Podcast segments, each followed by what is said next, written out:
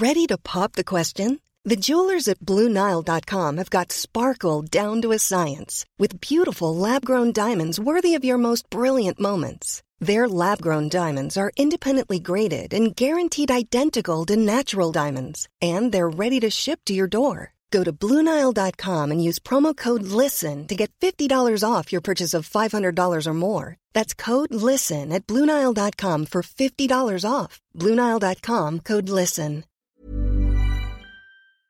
Ich muss jetzt mal ganz kurz ehrlich mit euch sein und mir auch was eingestehen. Es gibt echt viele Dinge in meinem Leben, bei denen ich absolut unstrukturiert bin. Aber die Nummer eins sind meine Finanzen. Ohne Witz.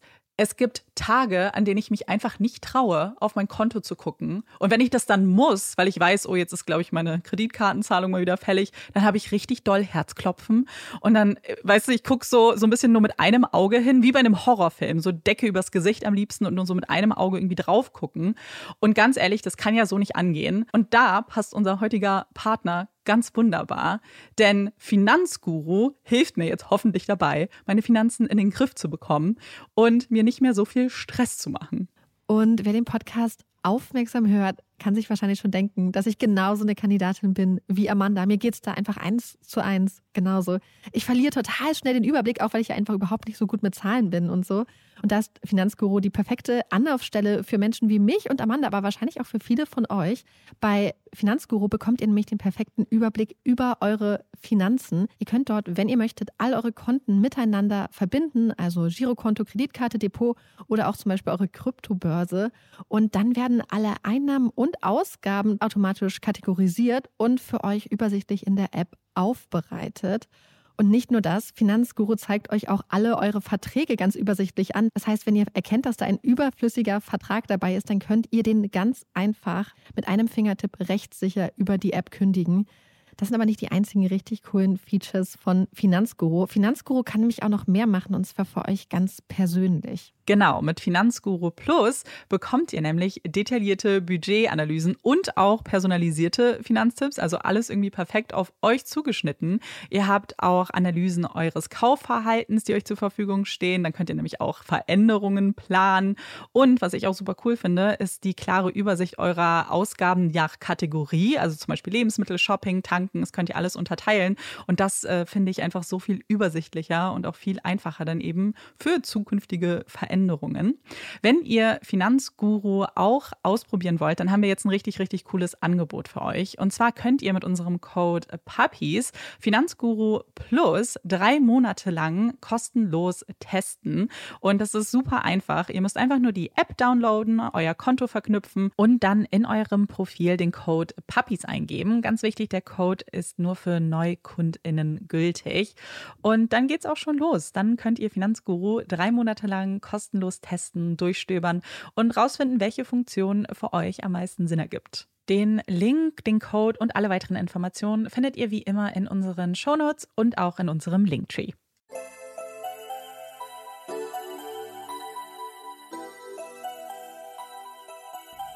Herzlich willkommen bei Puppies and Crime, unserem True Crime Podcast. Ich bin Marike. Und ich bin Amanda. Wir haben es gerade geschafft, uns nach einigen Stunden in der Küche mal aufzumachen und sind jetzt ins Studio migriert. Das dauert bei uns manchmal ein bisschen länger, weil wir uns immer sehr viel Essen holen. Ja, das ist ein kleines Ritual. Wir sitzen und essen und quatschen. Und heute gab es ganz, ganz leckere Zimtschnecken und ja. Linsenchips. Und jetzt sind Best, wir eigentlich vollgefuttert und noch gar nicht so fit. Und bereit. Wir hängen hier so ein bisschen in unseren Stühlen und entspannen noch. Aber wir werden gleich anfangen. Der Fall wird uns bestimmt richtig wach und munter machen, den Marike heute mitgebracht ich hat. Hoffe es. Genau, diese Woche bin ich wieder dran. Ich habe einen Fall vorbereitet und wir begeben uns zurück in ein Land, in dem wir schon mal waren. Amanda, uh, weißt du es eigentlich? In welchem Land wir sind? Ja. Das ist das Einzige, was Marike mir zu dem Fall heute verraten hat. Nur das Land, wenn ich mich richtig erinnere, äh, Südafrika. Genau. Uh. Manchmal vergehen 25 Minuten wie im Flug. Die halbe Mittagspause, eine Folge Friends schauen, ein kurzes Mickerchen. Ja, Friends! Und dann gibt es 25 Minuten, die erscheinen wie Stunden. Quälende Stunden. 25 Minuten, die über Leben und Tod entscheiden, in denen eigentlich jede Minute zählt. Es ist der 27. Januar 2015, kurz nach 7 Uhr morgens. Ein Anruf wird zu Janine Philander in der Notrufzentrale durchgestellt. Am anderen Ende der Leitung ist ein junger Mann. Er bittet darum, einen Rettungswagen in die Hoske Street zu schicken. Seine Familie sei angegriffen worden. Sie bräuchten dringend Hilfe. Der junge Mann ist ruhig, kooperativ. Janine findet das seltsam. Wenn wirklich etwas passiert wäre, dann müsste er doch hysterisch sein. Aufgeregt. Warum ist er so höflich? Sie glaubt dem jungen Mann nicht. Glaubt ihm nicht, dass da jemand mit einer Axt auf seine Familie losgegangen ist. Dass seine kleine Schwester noch atmet. Sie hält den Anruf für einen Scherz. Insgesamt 25 Minuten wird es dauern, bis Janine den Rettungsdienst losschickt. Wieder und wieder fragt sie nach der Adresse, nach der Straße, lässt sich Namen buchstabieren, sagt, dass sie die Straße nicht finden kann, fragt, wie viele Verletzte es gibt und ob der junge Mann selbst verletzt sei, ob der Angreifer noch vor Ort ist, wie viele Opfer es gibt. Die Fragen wiederholen sich. Der junge Mann buchstabiert, wiederholt, versucht vorzuschlagen, dem Rettungsteam entgegenzukommen, sie abzuholen. Alle Sätze drehen sich im Kreis. Wieder und wieder. Es sind 25 Minuten, die einen verrückt werden lassen. Spuren wir einen Tag zurück. Es ist der 26. Januar 2015. Ein heißer Sommerabend im Desalza Estate in einem Außenbezirk von Stellenbosch, einer Stadt im Südwesten von Südafrika. Es ist eine wunderschöne Gegend. Beeindruckende Berge im Hintergrund, davor sattgrüne Hügel. Weingüter. Eine malerische Landschaft. Ein Traum.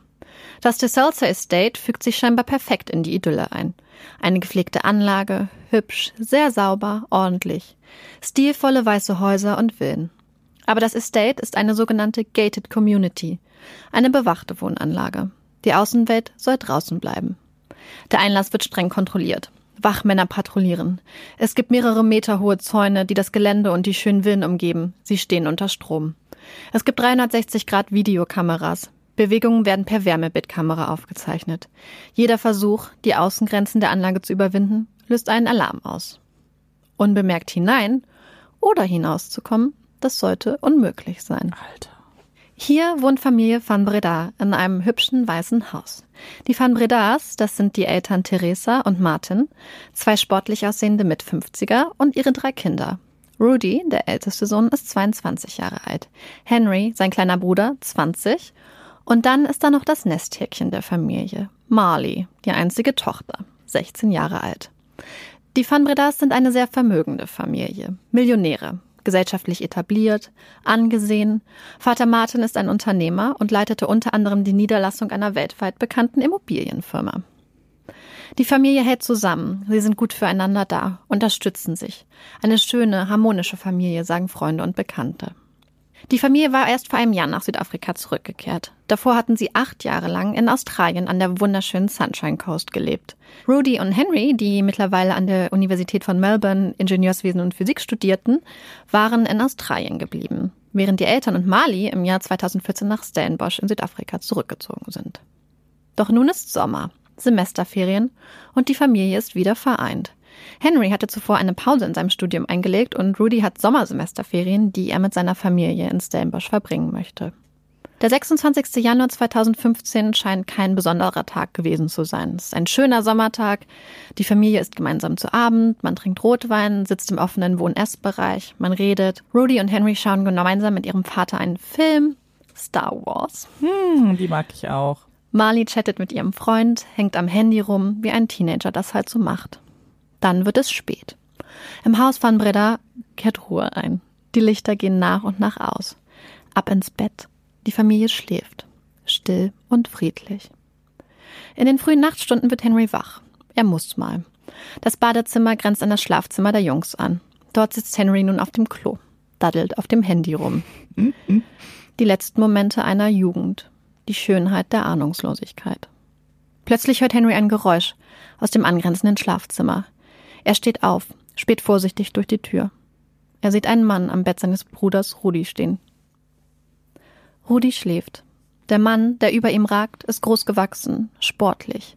Er trägt dunkle Kleidung, Handschuhe und eine Skimaske. Oh Gott, ist das gruselig. In der Hand hält der Mann eine Axt. Dann schwingt er die Axt nieder. Mm -mm. Auf Rudy. Wieder und wieder. Rudys Schädel wird zertrümmert. Bei der Autopsie entdeckt man eine kleine Abwehrverletzung an Rudys Finger. Ein kleiner, letzter, vergeblicher Versuch, die Axthiebe noch abzuwenden. Sich zu schützen. In seinem Magen wird Blut gefunden. Das deutet darauf hin, dass es einige Zeit gedauert haben muss, bis Rudy seinen grausamen Verletzungen erlegen ist. Henry steht immer noch hinter der Badezimmertür. Er schreit, schreit um Hilfe. Sein Vater Martin hört ihn. Er rennt den Flur entlang, rennt ins Zimmer der Jungs. Als er den Angreifer über seinen Sohn gebeugt sieht, geht er in den Beschützermodus. Martin rast, Kopf voran, auf den Angreifer zu. Rugby-Tackle. Versucht, den Angreifer umzuschmeißen. Doch der schlägt wieder mit seiner Axt zu. Trifft Martin am Kopf, im Rücken, im Hals. Martin sinkt in sich zusammen. Er konnte seinen Sohn nicht retten. Henry steht weiter hinter der Tür im Badezimmer. Er ist wie versteinert, traut sich nicht einen Schritt zu machen, kann sich nicht bewegen. Er ist ein Eisblock. Der Angreifer scheint wie im Blutrausch. Er lacht. Dann kommen ihm Theresa und Mali an der Tür zum Jungenschlafzimmer entgegen. Theresa versucht mit dem Angreifer zu kämpfen. Wahrscheinlich will sie ihre Tochter beschützen. Doch die Axthiebe des Angreifers sind so kraftvoll, dass sie keine Chance hat. Sie stirbt sofort. Und dann steht der Angreifer Mali gegenüber. Ein großer Mann, Skimaske über dem Gesicht, eine Axt in der Hand. Und Mali, 16, mit blonden Locken, zierlich. Mali erleidet mehrere brutale Axthiebe gegen ihren Kopf. Ihre Halsschlagader wird aufgetrennt. Sie bleibt in der Tür zum Jungenzimmer liegen. Um sie herum bildet sich ein roter See. Dann wendet der Angreifer sich um. Er lacht, während er Henry angreift. Doch Henry schafft es, sich zu wehren. Die Männer kämpfen. Henry entreißt dem Mann die Axt. Der zückt daraufhin ein Messer, schneidet Henry, sticht ihm in die Seite. Dann dreht der Angreifer sich abrupt um, rennt die Treppe hinunter. Henry rennt hinterher, wirft verzweifelt die Axt nach dem flüchtenden Angreifer. Er trifft nicht. Die Axt bleibt in der Wand stecken. Henry stützt die Treppe herunter, fällt, rappelt sich auf. Henry rennt, aber er erkennt, dass es zu spät ist. Dann will er zu seiner Familie zurück, will die Treppe hoch. Dann wird ihm schwarz vor Augen. Mhm. Erst viele Stunden später kommt Henry wieder zu sich, wacht auf, merkt, dass alles kein Traum war. Da liegt immer noch seine Mutter und seine kleine Schwester im Flur. Alles ist voller Blut. Seine Mutter gibt kein Lebenszeichen von sich. Aber Mali. Mali atmet, bewegt sich. Da ist noch Leben. Henry macht sich daran, Hilfe zu holen, googelt die örtliche Notrufnummer. Den Zettel mit den vier Notrufnummern, die am Kühlschrank hängt, übersieht er. Als Henry schließlich mit dem Notruf verbunden wirkt, folgen 25 Minuten, die einen verzweifeln lassen. Über und über muss Henry die Straße nennen, buchstabieren. Hoske Street 12. G-O-S-K-E. Hoske 12. Hoske Street 12. Wieder und wieder. Die Frau am anderen Ende der Leitung kann die Hoske Street nicht finden. Die Straßen der Wohnanlage tauchen in ihrem System nämlich nicht auf. Was? Henry schlägt eine andere Straße vor bietet an, dem Notarzt entgegenzukommen. Die Frau am anderen Ende der Leitung fragt nach. Es geht hin und her. Dann telefoniert sie fünf Minuten mit dem Rettungsdienst. Henry soll in der Leitung bleiben. Und dann endlich, nach quälenden 25 Minuten, schickt sie die Einsatzkräfte los. Weitere Minuten, in denen Marley immer noch schwer verletzt unter unvorstellbaren Schmerzen neben ihrer toten Mutter liegt. Als die Einsatzkräfte schließlich ankommen, sitzt Henry vor dem Haus. Neben ihm sitzt Sascha. Es ist der Hund seiner kleinen Schwester, den er nun gedankenverloren streichelt. Der Eingangsbereich des Hauses scheint auf den ersten Blick vollkommen normal. Nichts deutet auf das hin, was sich ein Stockwerk weiter oben abgespielt hat. Erst die blutverschmierte Axt, die in der Wand über der Treppe steckt, lässt das Grauen erahnen. Der Anblick oben schockiert selbst die erfahrenen Ermittler und Sanitäter. Ein Detective wird später berichten, dass das Blut wie in kleinen Wasserfällen die Treppe hinunterlief, als sie versuchten, Marley und den Körper von Theresa zu bewegen. Die einzigen Überlebenden, Marley und Henry, werden ins Krankenhaus gebracht. Henry hat, trotz des Kampfes, nur leichte Verletzungen erlitten. Zumindest körperlich. Schnitte von dem Messer des Angreifers, blaue Flecken, eine Stichverletzung in der Seite. Auch Marley wird überleben. Ein kleines mm, Wunder. Voll toll. Ihre Reha verläuft beeindruckend gut. Trotz der sechs Axthiebe, mit denen ihr Kopf zertrümmert wurde. Sie macht Fortschritte, arbeitet hart. Erinnerung an den 27. Januar, an das, was ihrer Familie angetan wurde, hat sie jedoch keine. Die Ärzte diagnostizieren bei Mali eine retrograde Amnesie. Das ist ein Gedächtnisverlust, bei dem sich Betroffene nicht mehr an Vergangenes erinnern können. Und die Ursachen einer retrograden Amnesie könnten unter anderem schwere Schädelhirntraumata sein, aber zum Beispiel auch traumatische mhm. Erlebnisse. Da Mali sich an nichts erinnern kann, ist es Henry, der versuchen muss, die Polizei bei ihren Ermittlungen zu unterstützen der sich so gut es geht an den 27. Januar erinnern und aussagen muss. Die Polizei setzt nun alles daran, den oder die Täter zu finden. Und es scheint auch eine Spur zu geben. Denn die Kleidung des Angreifers, die Henry beschreibt, insbesondere die Skimaske, auf Englisch Balaklava, deuten auf eine bestimmte Richtung hin. Denn in der Gegend betreibt eine Gang ihr Unwesen. Mhm. Die Balaklava Gang. Eine Gruppe von Verbrechern, deren Markenzeichen die Balaklava, die Skimaske ist. Eine Gang, die für unzählige Verbrechen verantwortlich gemacht wird. Eine heiße Spur. Zumindest auf den ersten Blick. Denn der Modus operandi entspricht so gar nicht dem Vorgehen der Gruppe. Es geht ihnen um Geld, nicht um Blut. Die Ermittler stehen vor vielen schweren Fragen, vor Ungereimtheiten. Warum hat Martin keinerlei Abwehrverletzung? Warum sind Mali und Theresa nicht weggerannt, haben Hilfe geholt? Warum hat Sascha, der Haushund, nicht gebellt? Normalerweise schlägt sie an, selbst bei Bekannten. Hm. Wie ist der Angreifer überhaupt ins Haus gelangt? Wie hat er unbemerkt die Sicherheitsvorkehrungen des DeSalza Estates überwunden? Und wie ist er wieder raus? Und warum fehlen keine Wertgegenstände? Warum das übermäßig brutale und grausame Vorgehen, insbesondere gegen den wehrlosen Rudy? Die Ermittler stellen sich mehr und mehr Fragen und sie finden Antworten, auch wenn sie nicht schön sind. Es sind Antworten, die man sich in seinen schlimmsten Träumen nicht wünscht. Antworten, die einen ratlos zurücklassen. Fast zwei Jahre sind seit der grausamen Taten vergangen. Marley wohnt bei Verwandten. Henry besucht eine Kochschule, lernt seine neue Freundin kennen. Danielle. Sie verlieben sich. Das Leben geht weiter. Irgendwie. Von Henrys trauriger Familiengeschichte erfährt Danielle erst, als sie Henry googelt. Jetzt weiß sie auch, warum Henry bei einigen Themen so schrecklich schweigsam ist. Ihr Herz zerbricht bei dem Gedanken, was ihr geliebter mhm. Henry durchmachen musste, welchen Verlust, welches Trauma er erlebt hat. Am 4. April 2017 erhebt der Staat schließlich Anklage im Fall van Breda. Dreimal Mord, ein versuchter Mord und Justizbehinderung. Auf der Anklagebank sitzt ein junger Mann. Er hat ein altes, ein erschöpftes Gesicht, tiefe Augenringe. Es ist Henry. Hm. Er plädiert auf nicht schuldig. Wieder muss Henry seine Version des Angriffes auf seine Familie schildern. Einige Details haben sich geändert seit der ersten Vernehmung, einige sind neu dazugekommen. Aber seine Geschichte, seine Aussage bleibt gleich im Großen und Ganzen. Da ist immer noch der Mann mit der Skimaske und der Axt, der erst Rudy, dann Martin und dann Theresa tötet. Der Marley fast umbringt und den Henry durch Glück in die Flucht schlagen kann. Aber Henry berichtet auch von einer zweiten Stimme.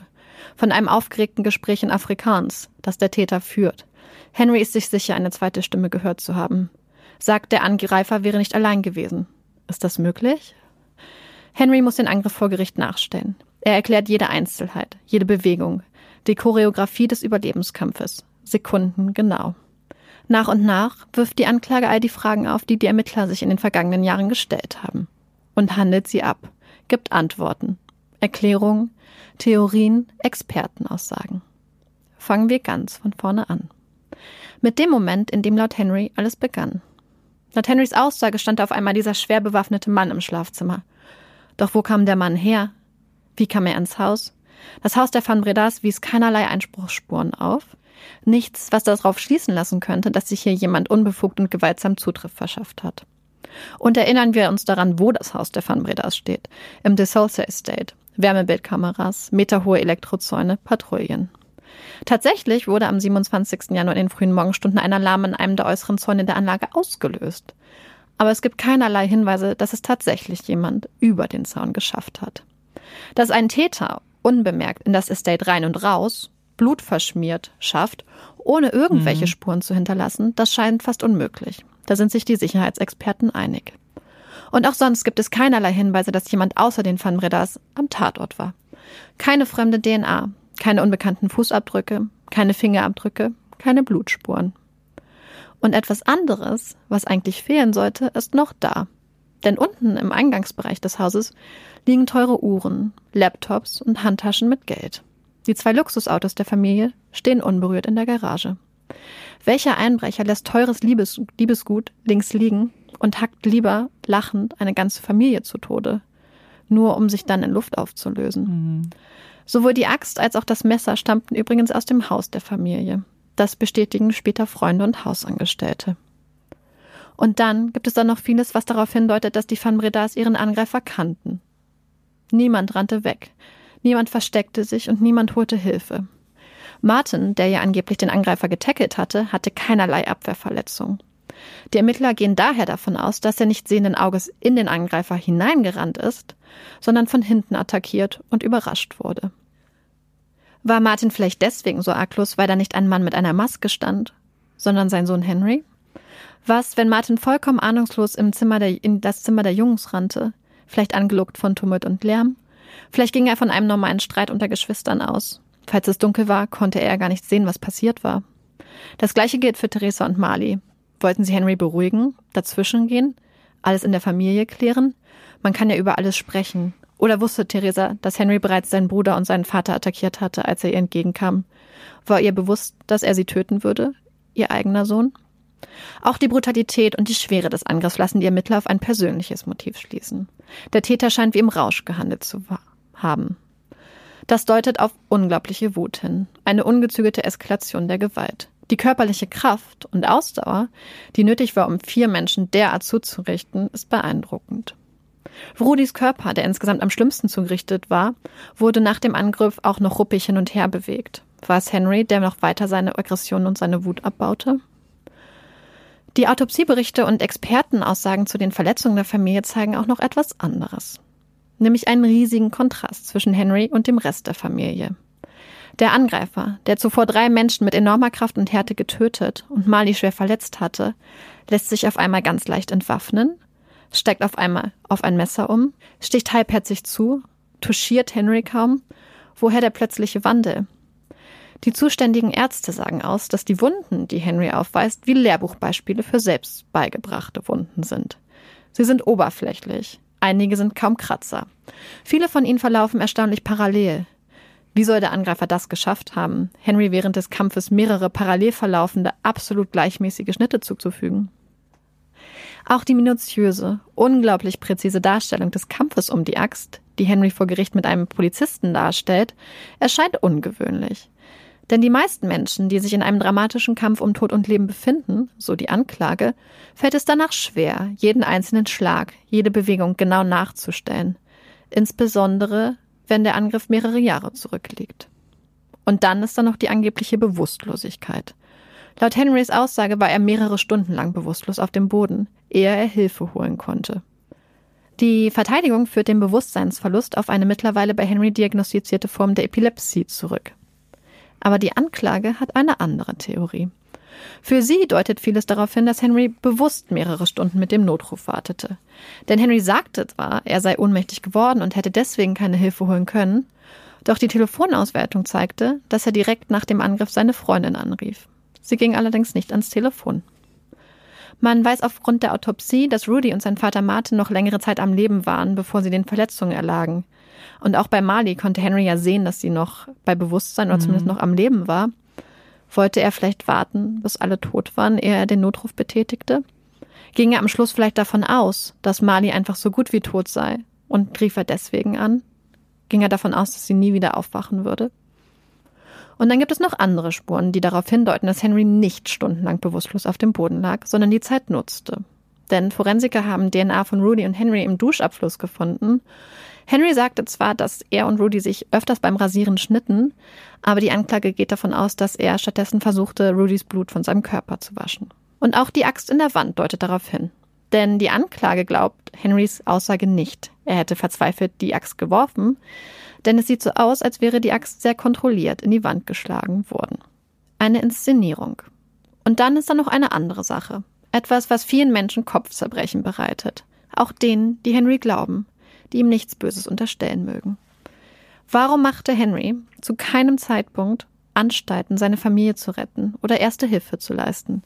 Ihm war bewusst, dass seine kleine Schwester und zu einem früheren Zeitpunkt auch sein großer Bruder noch am Leben waren. Warum hat er nicht nach ihnen gesehen? Warum telefoniert er 25 Minuten lang seelenruhig mit der Notrufzentrale, ohne energisch darauf hinzuweisen, dass seine Schwester gerade wenige Meter entfernt mit dem Tod ringt? Warum raucht er Zigarette nach Zigarette an der Küchenzeile, statt Mali beizustehen? Warum krault er lieber ihren Hund, als ihr die Hand zu halten? Und dann ist da noch die Sache mit dem Lachen. Die Dame in der Notrufzentrale hielt Henrys Anruf zunächst für einen Scherzanruf, einen Telefonstreich.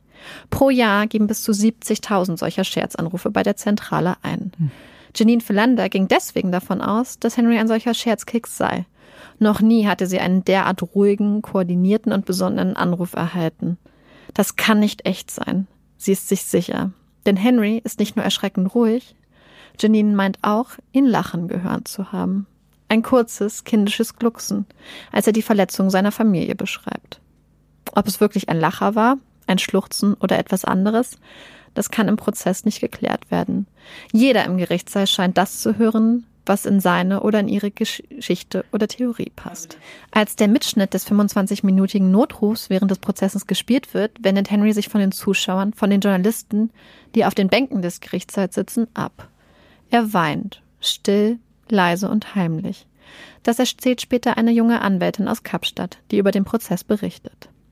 Danielle, Henrys Freundin, ist auch vor Ort. Sie sitzt im Zuschauerraum. Sie hält zu Henry. Sie glaubt seiner Version. Sie glaubt dem Henry, den sie kennt, der es nicht ertragen kann, wenn andere leiden, der so liebevoll ist, dem sie vertraut. Henry dreht sich oft zu ihr um, lächelt sie an. Am 21. Mai 2018 fällt das Gericht einstimmig sein Urteil. Henry ist schuldig in allen Anklagepunkten. Schuldig des Mordes an seinem Bruder Rudy, an seinem Vater Martin, seiner Mutter Teresa, schuldig des versuchten Mordes an seiner kleinen Schwester Marley, schuldig der Justizbehinderung, indem er versuchte, seine Spuren zu verwischen, den Tatort inszenierte. Das gesamte Urteil umfasst 400 Seiten. Richter Desai trägt über fünf Stunden eine Zusammenfassung vor. 150 Seiten. Henry nimmt das Urteil ruhig entgegen, nickt nur kaum merklich mit dem Kopf, als die einzelnen Anklagepunkte verlesen werden. Seine ehemals dunkelblonden Locken sind nun kurz geschoren. Sein Gesicht ist fahl. Die Augenringe lassen ihn müde und alt aussehen. Er hätte eine, in eine strahlende Zukunft geblickt, sagt der Richter über Henry. Umso unerklärlicher die Tat. Am 7. Juni 2018 wird schließlich das Strafmaß verkündigt. Dreimal lebenslänglich für die Morde an seinen Eltern und Rudy, 15 Jahre für den Mordversuch an Marley und ein Jahr für die Justizbehinderung. Henry sitzt nun im Gefängnis. Seine Anwälte sind bereits mehrmals in Revision gegangen. Sie sagen, der Vorsitzende Richter Desai hätte die Beweislast umgedreht. Im Prozess hätte Henry beweisen müssen, dass er unschuldig mhm. sei. Eigentlich muss der Staat die Schuld nachweisen. Doch die Revisionsversuche sind vergeblich.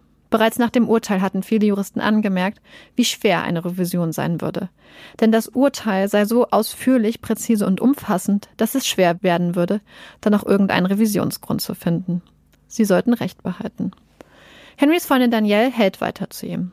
Sie glaubt ihm. Henry schickt ihr Briefe aus dem Gefängnis. Kleine Schätze für Danielle. Und auch seine Tante, die Mutter seiner Schwester, hält zu ihm. Sie sagt aus, die Urteilsverkündung hätte sich für sie angefühlt, als sei ihre Schwester zum zweiten Mal gestorben. Sie kann nicht glauben, dass Henry das getan hat. Sie kennt ihn seit seiner Geburt. Sie habe ihn niemals als gefährlich, als aggressiv wahrgenommen. Sie glaubt nicht, dass er zu so etwas fähig ist. Sie unterstützt ihn, will für ihn da sein. Verdrängt sie die Wahrheit? Sie weiß es nicht, vielleicht. Aber selbst wenn, selbst wenn Henry das getan hat, was sie ihm vorwerfen, seine Tante will ihn nicht fallen lassen. Das käme für sie auch in diesem Fall nicht in Frage. Eine Frage, die sich im Fall van Breda auch heute noch stellt und auf die bis heute niemand wirklich eine Antwort gefunden hat, ist die Frage nach dem Motiv, nach dem Warum. Mhm. Warum hat Henry derart grausam seine Familie angegriffen? Was hat die Attacke, deren scheinbaren, diesen scheinbaren Blutrausch des 27. Januars ausgelöst? Es gibt keinerlei Hinweise auf eine psychotische Störung, auf eine psychische Krankheit oder auf ähnliches. Im Prozess sagt eine Nachbarin aus, in den Stunden vor der Tat laute Stimmen vernommen zu haben. Geschrei. In welcher Sprache der Schrei jedoch war und um was es ging, das konnte sie nicht verstehen.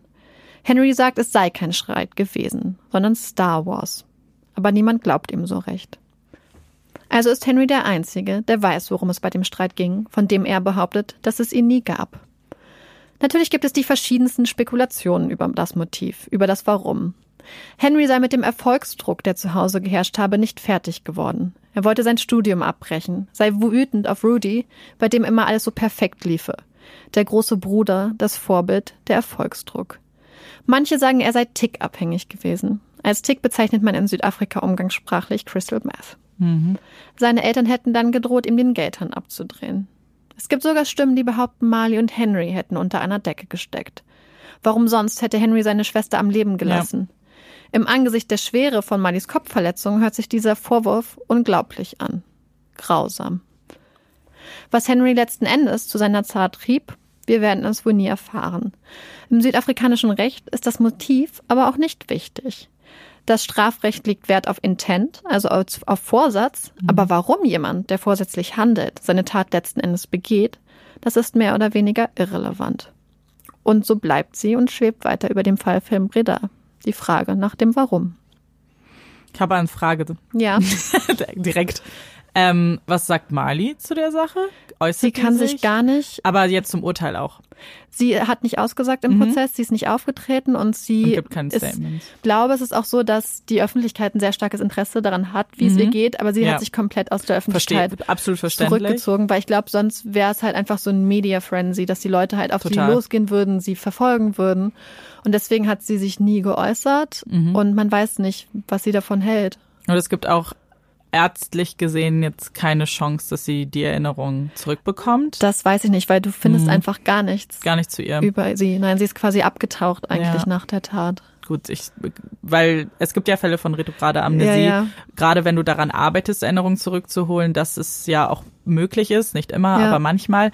Gut, möchte sie vielleicht solche Erinnerungen zurück, ist jetzt natürlich auch noch eine andere Frage. Ja, ich glaube auch gerade da das Urteil schon gefällt mhm. ist, wird sie auch alles tun, um nicht in die Öffentlichkeit zu gehen tatsächlich. Ähm, außer ja, also ich habe es halt auch gegoogelt, weil es mich natürlich interessiert ja, genau. hat, aber man findet halt einfach nichts. So die letzten mhm. Zeitungsartikel sind quasi Malis abgetaucht, was ich halt zu 100 Prozent verstehen kann. Ja. Und deswegen gibt es da auch nicht mehr eigentlich. Irgendwie fällt es mir gerade voll schwer zu sagen, ob ich glaube, dass er es war, ob er es nicht war. Irgendwie irgendwas in mir tief drin widerstrebt, dem das einfach so zu akzeptieren und abzunicken ich glaube, es hat erstmal damit zu tun, dass ich so ein paar Argumente, die die Anklage gesagt hat, immer, die mich so ein bisschen wütend machen, wenn eben gesagt wird, oh, das ist aber ganz untypisches Verhalten, das macht ihn direkt verdächtig. Irgendwie mag ich das nicht, weil man damit eben sagt, es gibt nur ein richtiges Verhalten von Opfern. Und das finde ich irgendwie nicht richtig. Ich glaube, jeder geht mit so einer Situation anders um. Und daraus einen Strick zu drehen, weil du nicht der Norm entsprichst, das mag ich. Ja, absolut. Das habe ich tatsächlich auch gedacht, dass einfach zu sagen, hey, er ist sehr, sehr ruhig mhm. und sehr koordiniert. Ich meine, jeder geht unterschiedlich mit Schock und Traumata um. Aber es erklärt trotzdem nicht, warum er keine Hilfe geholt hat. Weil selbst wenn ja. du ruhig bist, wenn du unter Schock stehst, zum Beispiel die Nachbarin hat bei ihrer Vernehmung angegeben, dass sie es seltsam fand, dass er nicht wenigstens zu ihr gekommen ist, ja, weil sie nicht, hätte helfen können ja. oder dass er nicht, also man, es gab keinerlei Hinweise darauf, dass ja. er auch irgendwie versucht hat, nachzugucken, wie es seinen Familienmitgliedern geht oder oder erste Hilfe zu leisten. Ich meine, im Anbetracht der Verletzungen, die es halt gab, weil den meisten seiner Familienmitglieder wurden ja die Köpfe mhm. zertrümmert, wäre das auch schwierig, mhm. wahrscheinlich. Aber das ist halt, glaube ich, auch ja. das, dass er halt nie versucht hat zu helfen. Ja, nee, deswegen, ich, es gibt ja auch viele andere Argumente, die dir jetzt einfach erstmal ihn in ein ungutes Licht rücken. Zum Beispiel auch, dass ja es keine Spuren gibt von einer Person, die irgendwie eingedrungen oder mhm. ausgedrungen ist. Deswegen, das ist so das, was mich dann vielleicht doch überzeugt hat, weil eben es sonst hätte Spuren geben müssen und wenn sie in diesem mhm. Sicherheitstrakt oder was auch immer, wie man das jetzt beschreiben möchte, ähm, gewohnt haben, dann ist es nicht so einfach. Ja, das ist ganz interessant, denn die Verteidigung hat tatsächlich sowohl die DNA mhm.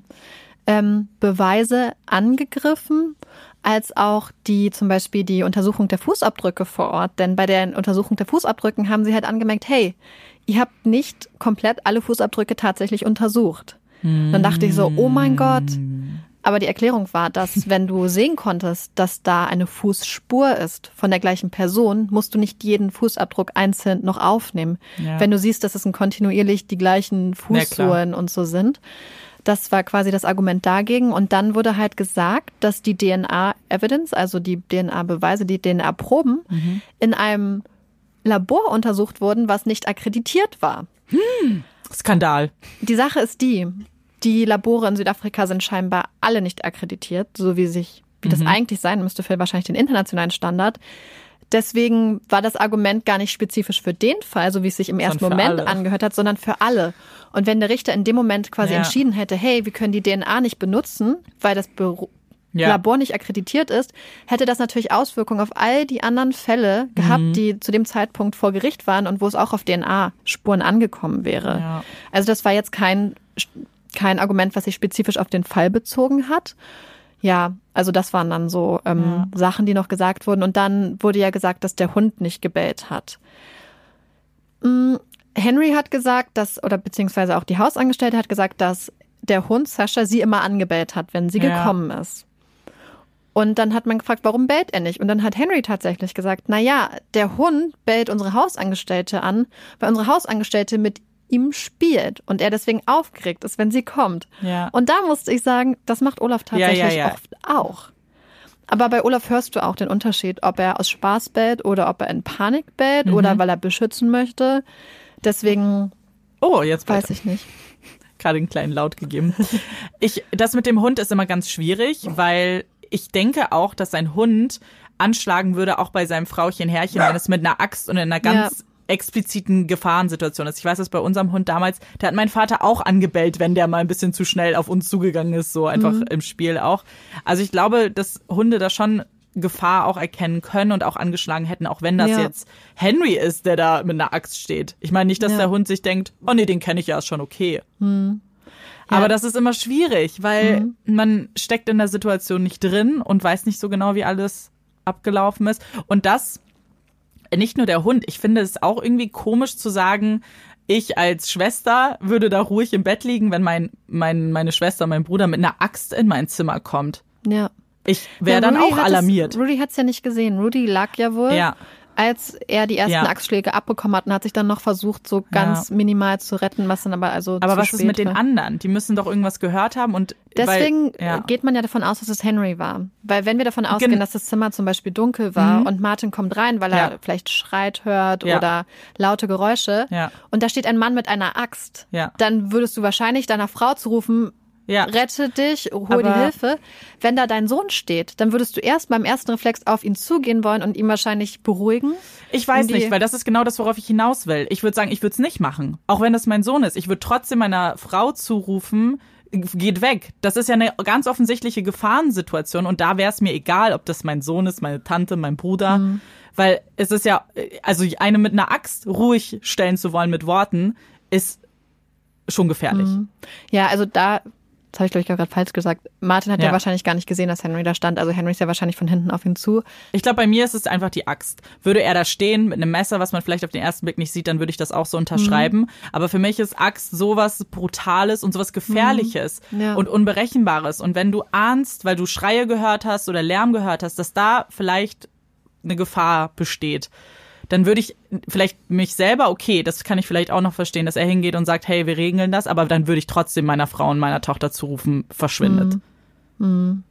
Geht, geht Mhm. Ja. in Sicherheit. Es ist halt, das ist so, Ja, man kann es halt auch man nicht weiß es nachvollziehen, nicht. wie Ja. man auch wirklich tatsächlich dann wahrscheinlich genau. würde. Aber deswegen ist es auch so schwierig zu sagen, okay, das ist aber ganz abnormales Verhalten. Wer Mhm. Ja. weiß, wir waren zum Glück noch nie in so einer Situation. Genau, und ich glaube, das ist halt das Schwere bei diesem Fall. Wir haben halt eine Augenzeugin, die sich an nichts erinnern Mhm. kann und den anderen, den einzigen Augenzeugen quasi, der wo der Täter war. Ähm, ja, es ist total schwer. Es Voll. gibt voll spannende Argumente eigentlich auf beiden Seiten, aber letzten Endes hat weder die Verteidigung noch die Anklage irgendwas gefunden, Ja. was darauf hindeutet, dass da irgendwer anders am Tatort war. Also niemand. Und deswegen denke ich, dass es eigentlich Henry gewesen sein muss, weil es halt einfach wirklich so eine krasse Hochsicherheitsanlage war. Ja. Und wie gesagt, man hat auch keine Fluchtspuren gefunden. Es gab keine Einbruchsspuren. Es wurde nichts entwendet. Es gab halt auch für niemand anderen ein Motiv. Also man hat ja zum Beispiel auch geguckt, vielleicht Mhm. Auftragskiller oder so, aber das wäre auch ein sehr, sehr unüblicher Modus operandi für einen Auftragskiller, dann die Absolut. ganze Familie mit auszulöschen. Deswegen, also ich glaube, es ist aber dieses, was diesen Fall sehr Mhm. frustrierend macht, weil es letzten Endes, je nachdem, in welche Richtung man Ja. tendiert, ähm, sehr viele Fragen immer noch aufwirft. Und ich glaube, Ja. für mich ist das Schlimmste, nicht zu wissen, warum jemand so krass sowas machen kann. Ja. Und ja, und auch was mich tatsächlich interessieren würde, wie es Mali gibt. Das ist natürlich mein egoistisches Verlangen, meine Neugier. Aber ich hoffe halt einfach, dass es ihr gut geht, weil ich kann mir tatsächlich nichts Schlimmeres vorstellen, glaube ich, als wenn der Mensch, den du auch liebst, die Ja, anderen absolut. Menschen, die du liebst und dich selbst auch umbringt. Ja, wenn du es halt so knapp noch irgendwie überlebt hast und dann Ja. äh, war es dein Bruder, es macht es irgendwie noch schlimmer, als es sowieso schon ist. Ja. Ich hoffe auch natürlich, dass es ihr gut geht und dass sie ein, ja, so den Umständen entsprechend glückliches Ja. Leben führen kann. Aber da stimme ich dir zu. Ich glaube, das ist das Unbefriedigendste an der Geschichte, dass man eben nicht weiß, warum Aber wir haben jetzt so viele True Crime Fälle gehabt, wo selbst das Warum Ja. einen nicht befriedigt hat. Das stimmt. Ähm, also vielleicht wartet man da immer auf etwas, was Mhm. es am Ende auch nicht besser macht. Macht sowieso nie. Das stimmt. Puppy Break! Woo! Marike, mit welcher Hand schreibst du? Mit links. Ich bin Rechtshänder. Und darum geht's in unserer Puppy Break. Und es gibt eine Neuerung. Sie hat gar nichts mit Hunden zu tun. Schock für alle. Wir wissen, dass es da draußen unter euch Hörern einige crazy Cat Ladies gibt, denn wir bekommen manchmal nette Nachrichten und wir wurden ja auch schon auf Videos markiert, wo ihr mit euren Kätzchen spielt. Deswegen wollen wir euch nicht ausschließen. Wir sind sehr inklusiv. Wir sind ein Raum für alle Tierfreunde. Deswegen gibt's heute einen Katzenfakt. Huh. Und zwar habe ich dir die Frage gestellt, weil Katzen ebenfalls Links- oder Rechtspfödler sind. Ich nenne es jetzt einfach mal so. Und wenn ihr da draußen rausfinden wollt, welche Pfote eure Katze bevorzugt, dann gibt es da auch ein Experiment, was man machen kann. Ist relativ einfach. Man nimmt einfach das Lieblingsleckerli der Katze und tut es in ein Glasgefäß. Dann lasst ihr die Katze reinkommen und müsst sie eigentlich nur beobachten, mit welcher Pfote sie eben das Leckerli rausfischt. Und dann könnt ihr immer mal im Alltag gucken. Denn es sollte sich tatsächlich zeigen, dass sie diese Pfote dann öfter benutzt als die andere. Geht das bei Hunden auch? Diese Statistiken gelten nur für Katzen. Ich müssen weiß das mal nicht. ausprobieren. Wahrscheinlich, weil sie es auch mit Hunden getestet haben, die ganzen Experten und dann rausgefunden haben, nee, das klappt nicht. Ich glaube auch, dass Katzen ein bisschen schlauer sind. Olaf, weghören. Ja. Nicht, dass du dumm bist, Olaf. Ganz Wir werden jetzt mal nicht. drauf achten, weil Olaf hat sich nämlich angewöhnt, immer wenn er Aufmerksamkeit will, kommt, setzt er sich neben einen und stupst einen einfach mit der Hand an. Das sieht ganz lustig aus. Ja, ganz provokativ immer. So, dann und guckt dann guckt er dich an. an, so, hm. Ich habe jetzt Pfötchen Und wir gegeben. werden jetzt mal drauf achten, mit welcher Hand er das macht. Genau. Wir hoffen, das hat euch jetzt gefallen, dass es auch mal kein Hundeeffekt ist. Wir werden das mal immer wieder ausprobieren mit anderen Tierchen und uns alle schlauer machen. Nachtrag zum Puppy Fact über Katzen. Und zwar gibt, äh, haben Forscher herausgefunden, dass die bevorzugte Pfote meist mit dem Geschlecht zu tun hat. Also, Kater sind eu Kater sind häufiger Linkshänder oder Pfödler und Miezen, also die Kätzchen, hingegen eher Rechtshänder. Hm. Marike, hast du eine Empfehlung für uns heute? Habe ich tatsächlich, aber sie ist mal wieder komplett. Das mögen wir, wenn sie komplett Anders? anders, ist. Ja. Also, es wird ja jetzt sehr frühlingshaft und es wird sehr schön draußen und deswegen bin ich vor ein paar Tagen losgegangen und habe mir ganz schöne Blumen für unsere Terrasse gekauft. Und das ist meine Empfehlung, weil mir ist aufgefallen, wie glücklich mich Pflanzen und Blumen machen. Und es gibt ja ganz viele Untersuchungen und Studien dazu, dass Pflanzen und Natur und Grünes Menschen sehr zufrieden macht. Deswegen wäre meine Empfehlung, holt euch schöne Blumen ins Haus, auf den Balkon, auf die Terrasse, in den Garten. Alles, was einen Ja. eigentlich so ein bisschen auf den Frühling einstellt und einen glücklich macht, weil es einen Mensch, Menschen auch sehr doll entspannt. Insofern wäre das meine Empfehlung. Meine Empfehlung ist jetzt eher für die Tage, wo es nicht so schön frühlingshaft ist, wo noch vielleicht mehr Regen ist. Wir wissen ja, das Aprilwetter ist ja immer ganz unberechenbar. Und zwar möchte ich eine Serie empfehlen, die habe ich gestern tatsächlich durchgesuchtet an einem Tag. Ich schäme mich ein bisschen, muss ich sagen, Wofür? dass ich einen ganzen Tag zu Hause saß und acht Stunden lang Serie geguckt habe. Und zwar geht es um Safe. Das ist eine Miniserie bei Netflix, hat acht Folgen. Und es geht ganz kurz darum, dass ein Vater sich auf die Suche macht nach seiner verschwundenen Tochter. Und während der Suche spricht er dann eben auch mit Nachbarn, Bekannten, mit der Polizei und immer wieder kommen Geheimnisse raus aus dieser Gesellschaft. Und das ist eigentlich immer ganz spannend. Hat einige Twists am Ende, neue Charaktere, die auftauchen. Das hat mir ganz gut gefallen. Ich habe in letzter Zeit öfter so Serien geguckt. Ähm, eine, die ra- gerade erst rausgekommen ist, ist The Stranger, ist von demselben, basierend auf einem Roman, auf, vom gleichen Autor. Und ich muss sagen, ich fand Safe besser als The Stranger. Dazu muss man für alle Dexter-Fans noch sagen, dass Michael ja. C. Hall die Hauptrolle spielt. Genau, es spielt in England übrigens und viele echauffieren sich übrigens über seinen britischen Akzent. Und das habe ich erst danach gelesen, weil ich google ja nach Serien immer pauschal, was so ähm, die Community da draußen dazu sagt.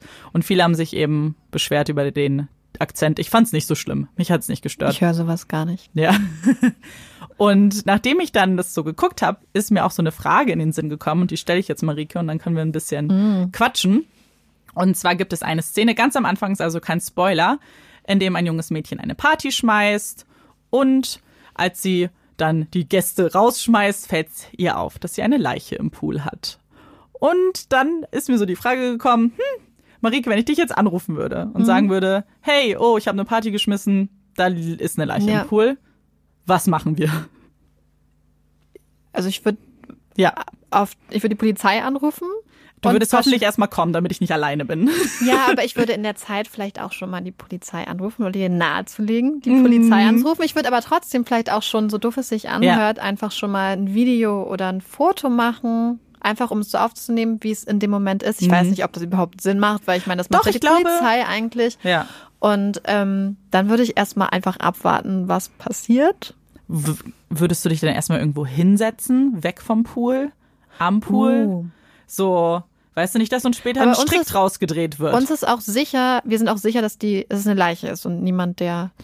Ziemlich sicher. Okay, Schwimmt weil wenn oben. ziemlich sicher, würde ich erstmal versuchen, die Person auch aus dem Pool rauszuholen. Wenn Mhm. ich weiß, dass es eine Leiche ist, würde ich sie, glaube ich, drinnen lassen. Mhm. Aber man kann sich wahrscheinlich nie hundertprozentig sicher sein, wenn Dann man würde ich sie sieht. rausziehen. Okay, also Offensichtlich.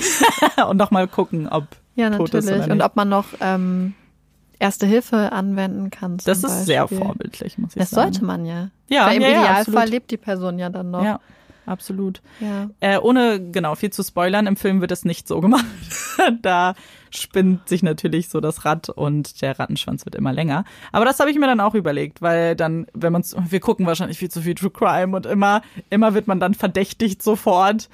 Und deswegen haben die Leute ja auf Panik, sich an die Polizei zu wenden, was glaube ich, rational gesehen, das Schlauste ist, was man machen sollte. Sich an die Polizei zu wenden. Genau. Je nachdem, in welchem Land man wahrscheinlich Das auch habe ich lebt. witzigerweise, weil ich habe meiner Schwester dieselbe Frage dann gestellt und habe ich gesagt, okay, und jetzt ist, spielt alles in den USA. Machen wir das Gleiche.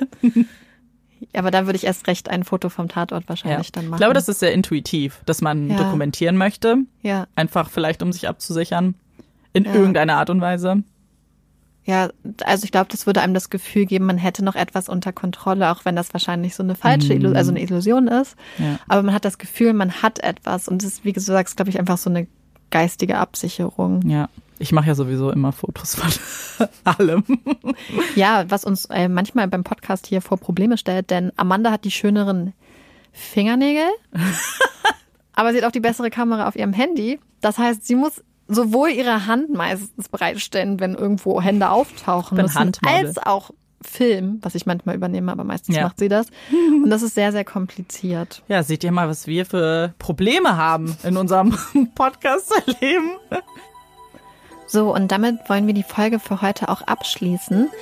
Passt auf euch und auf eure Mitmenschen auf und wir hoffen, dass wir uns nächste Woche wieder hören. Genau, ich bin Amanda Ich bin Marike. und das ist Puppies in Crime.